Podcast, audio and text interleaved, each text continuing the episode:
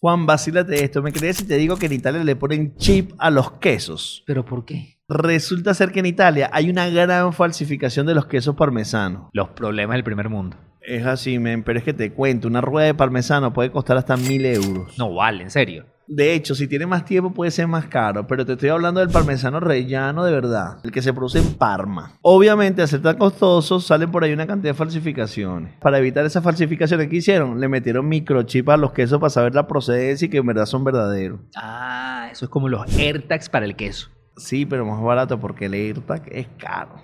La idea es que cuando tú te compres tu queso, puedes escanear ese QR y saber la procedencia de dónde viene. Que te digo una cosa, eso lo hacen con la carne guayú de hace tiempo los japoneses. La verdad que comerme una pasta con queso falsificado no estaba entre mis preocupaciones. Ahora, que la pasta sabe mejor con queso blanco rallado.